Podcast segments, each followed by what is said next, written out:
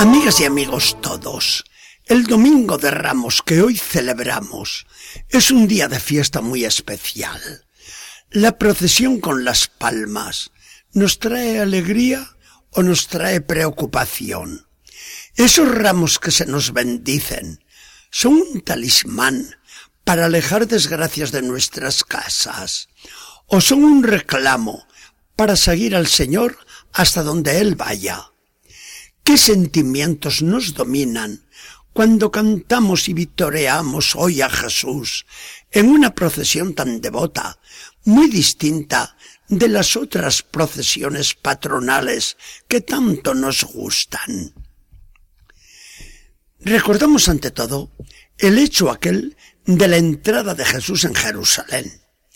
Los jefes de los judíos están buscando cómo atrapar a Jesús para matarlo. Y ya vemos el miedo que les tiene Jesús.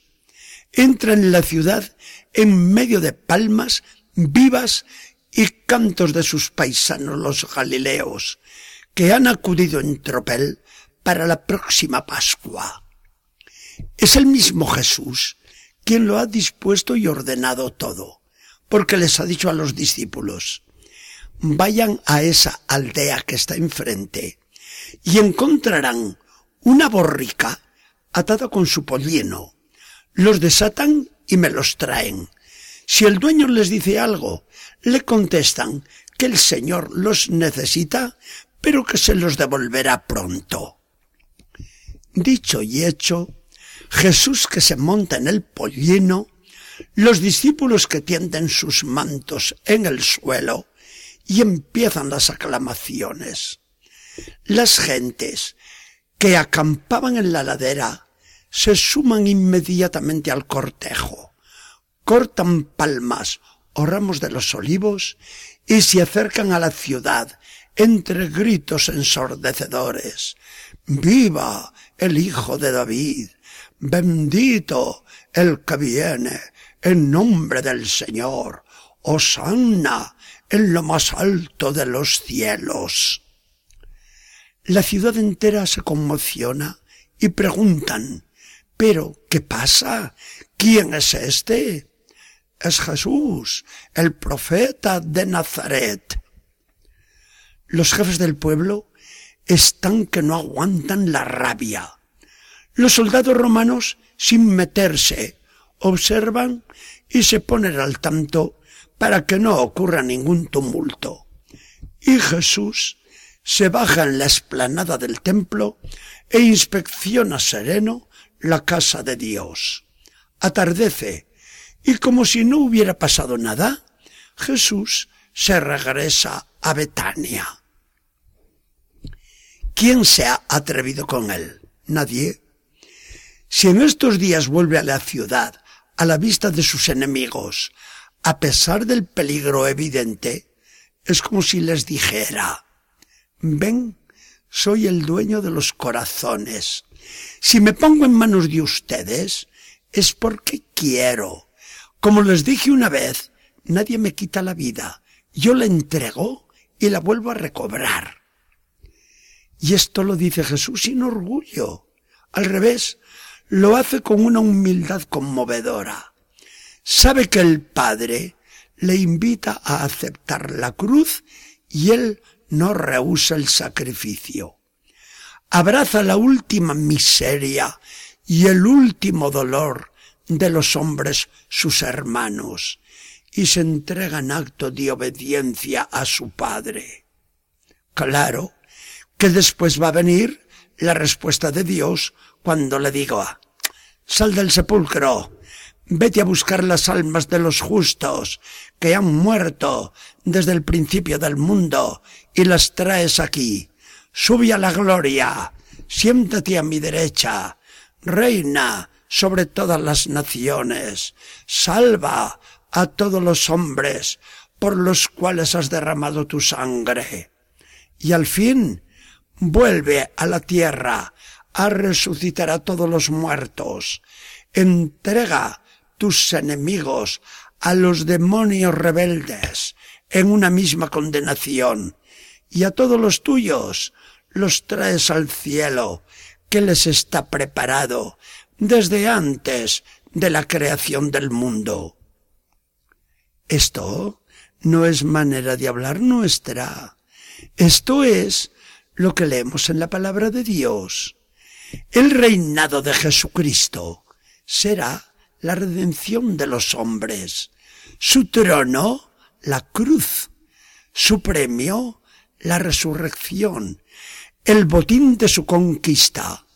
Las almas innumerables que ganará para la gloria.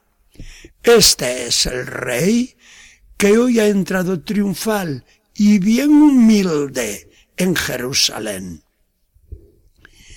Después de recordar la entrada gloriosa de Jesús en la ciudad santa, con una celebración tan humilde y tan devota, viene el escuchar la historia de la pasión, este año narrada por Mateo, para reinar y contra toda esperanza del pueblo, que soñaba en un Mesías guerrero, vencedor de los romanos, dominador de todas las naciones y portador de riquezas y de felicidad abundante e inacalabable, Jesús escoge la pobreza, la debilidad, el sacrificio, la muerte.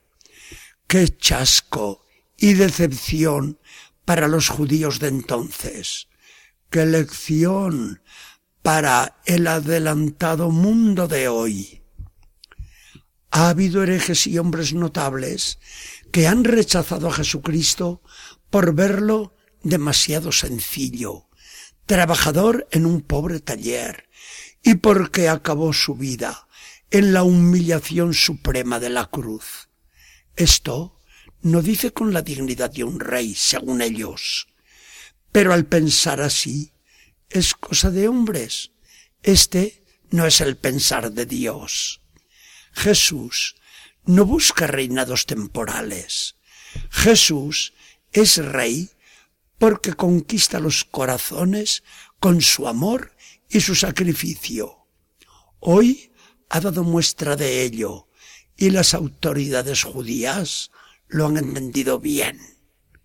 De hecho, la autoridad romana y sus soldados, atentos a cualquier revuelta del pueblo y a cualquier cabecilla revolucionario, no se han molestado para nada al ver la entrada de Jesús en Jerusalén, aclamado como el rey descendiente de David. No se han movido nada las tropas, porque ven a Jesús incapaz de levantarse contra nadie no se han movido porque adivinan que no quita reinos terrenos quien da el reino celestial. Solamente los cabecillas judíos han temblado porque han adivinado que sus privilegios se van a hundir si este Jesús se lleva consigo los corazones del pueblo. Jesús, el de la obediencia humilde al Padre y el Salvador de sus hermanos por la cruz, es también el Rey inmortal de los siglos. Qué amable y qué grande a la vez es nuestro Señor Jesucristo. Que el Señor nos bendiga y acompañe.